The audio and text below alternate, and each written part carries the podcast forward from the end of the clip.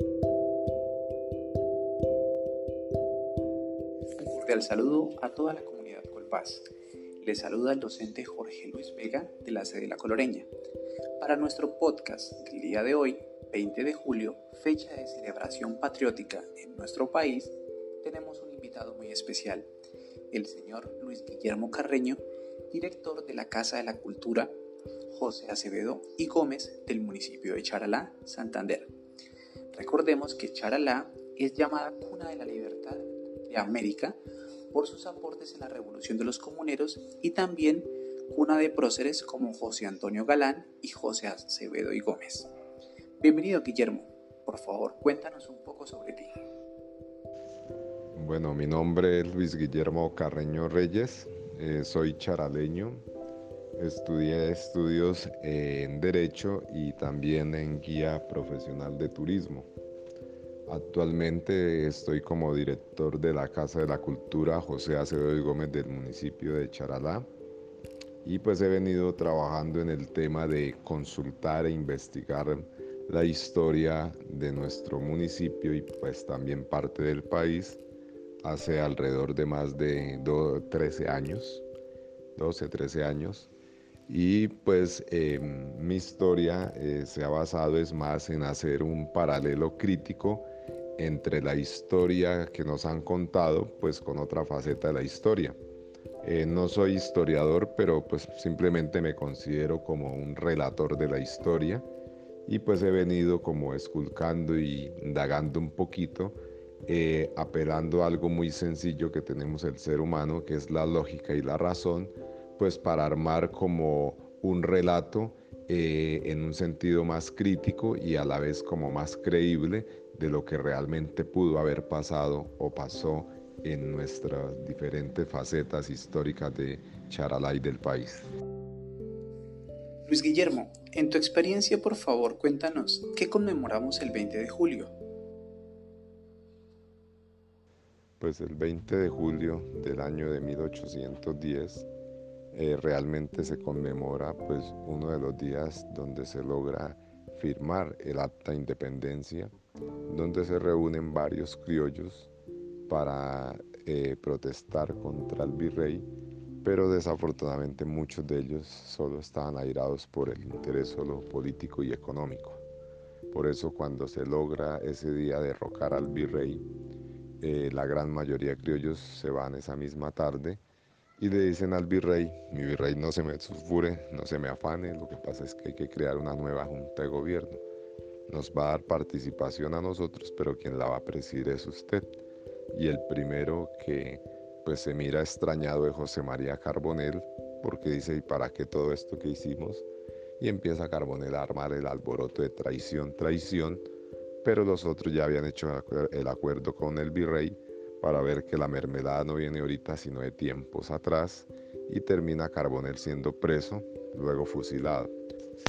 Otro de los que fue exiliado y perseguido es José Acevedo y Gómez, o José Blas Acevedo y Gómez, quien termina huyendo hacia el Huila. Eh, allí funda un pueblo que se llama Acevedo y del Huila pasa al Caquetá, donde se refugia en la selva con los andaquíes y allá muere en Belén de los Andaquíes en 1817, solo perseguido y exiliado por su mismo grupo, porque para ellos no le convenía los intereses de lo que ellos querían. Y viene el otro exiliado y perseguido como fue Antonio Nariño, con la frase de la patria boba, que fue de 1810 al 16. Nos independizamos en el papel, pero seguíamos bajo ese yugo español, aunque en el siglo XXI pareciéramos más en la patria boba que en el siglo XIX, pero ahí vamos. Pareciera que aún estamos en ese periodo de la patria boba. Quisiera preguntarte, ¿cuáles podrías decir que fueron los hechos más relevantes antes de este 20 de julio de 1810? Pues bueno, uno de los hechos más relevantes es que a pesar de no ser tan absoluta, pero sí se logra a medias, pero se logra, fue una, eh, elaborar el primer acta de independencia en Colombia y pues fue también una de las primeras en la América Latina, por lo tanto es la puerta a la independencia América Latina, fue la independencia nuestra, la colombiana. ¿Qué hechos ocurren o anteceden a esta fecha del 20 de julio de 1810? Pues uno de los antecedentes de alzamiento fiscal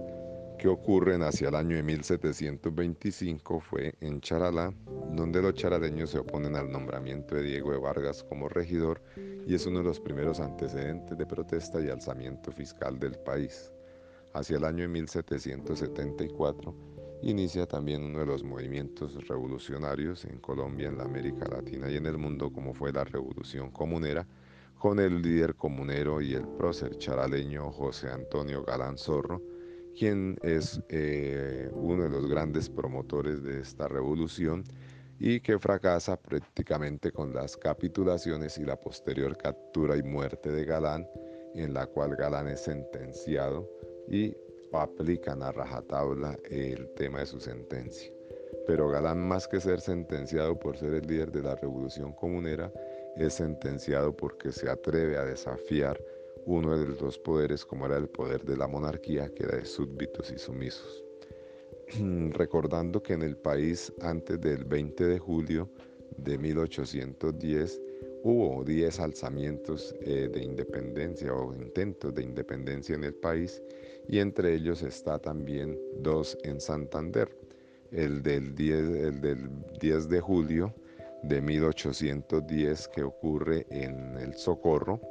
y el del 4 de julio de 1810 también que ocurre en Pamplona con Ávida Gallardo. Recordemos que Pamplona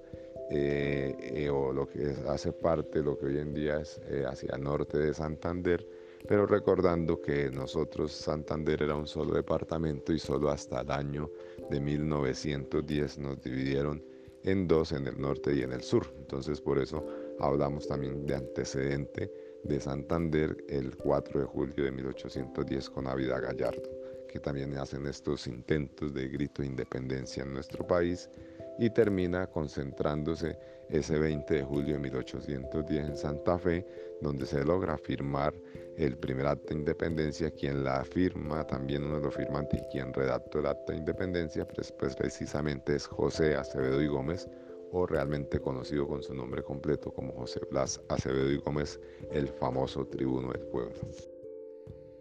Luis Guillermo, muy interesante cómo Santander tiene un rol protagónico en esta fecha tan importante para los colombianos. Gracias por aceptar la invitación a la realización de este podcast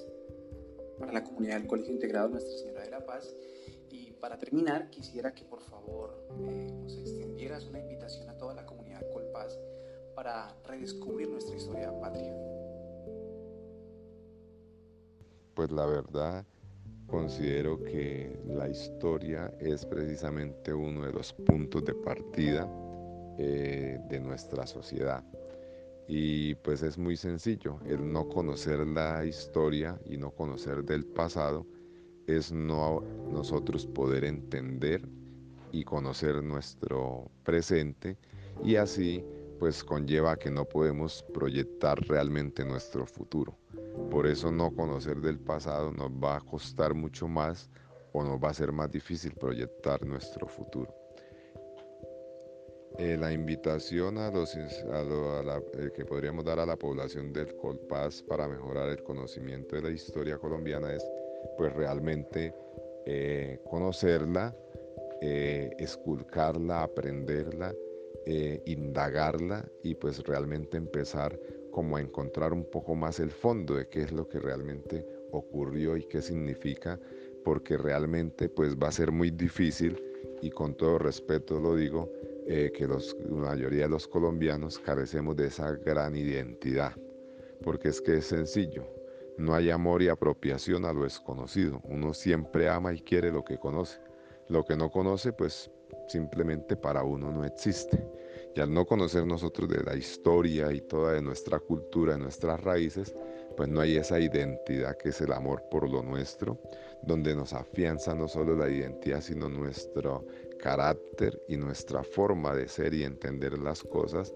y que va a ser difícil también de vernos como identificados y reflejados y a veces por ese desconocimiento pareciera a la gente que se sintiera casi avergonzada de lo que ocurrió porque a veces nos reflejamos y nos identificamos es con otras identidades culturales externas que a veces no son tan discientes de lo nuestro y de nuestras diferentes creencias y de nuestras diferentes formas de actuar y de ser. Entonces realmente esa es como una de las eh, pequeñas reflexiones, invitaciones. Los invito realmente a que conozcan de la historia, que aprendan y que lean de la historia, pero no solo lo que se encuentra en Google, porque realmente son dos o tres renglones y muchas veces las cosas son terdiversadas bajo una óptica eh, sociopolítica en la cual solo se engrandecen zonas y personajes que a veces al parecer y al indagarlo parecerá que así no lo fueran. Entonces realmente esa es mi invitación. Muchas gracias. Excelente, Luis Guillermo. Muchísimas gracias por tus consejos, por tu participación en estos espacios educativos de nuestra institución educativa. Gracias por esa invitación que nos haces y esperamos tenerte nuevamente en nuestros podcasts institucionales. A toda la comunidad Colpaz los invito a seguir escuchando los próximos podcasts.